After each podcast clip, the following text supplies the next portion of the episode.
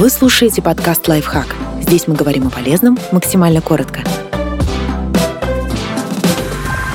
Четыре неловкие ситуации в сексе, которые могут произойти с каждым. Что делать, если вы в порыве страсти назовете партнера другим именем или в спальню внезапно войдет ребенок?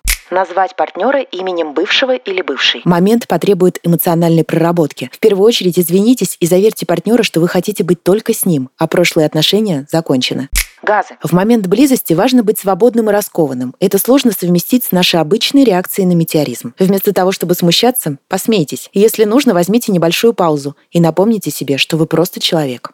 Неожиданные жидкости. От случайного мочеиспускания не застрахованы ни женщины в менопаузе, ни мужчины, перенесшие рак предстательной железы. А у кормящих матерей может выделяться молоко во время возбуждения. Не позволяйте лишней жидкости останавливать вас. Моча безвредная и никого не побеспокоит. А грудное молоко – это всего лишь признак возбуждения ребенок в спальне. Никто не хочет, чтобы в момент X рядом оказался ребенок. Если это все-таки произошло, остается поменьше драматизировать. Накиньте халат, верните ребенка в его комнату и ответьте на любые его вопросы, а затем объясните происходящее понятными словами. Например, не волнуйся, никто не пострадал. Папа и мама просто занимались особой любовной борьбой. Если ребенок чуть постарше, можете объяснить суть более конкретно. Например, родители выражают свою любовь физически. Сейчас ты вряд ли это поймешь, но когда подрастешь, мы все тебе объясним. Но все же лучше не испытывать судьбу судьбу и просто поставить на дверь спальни замок.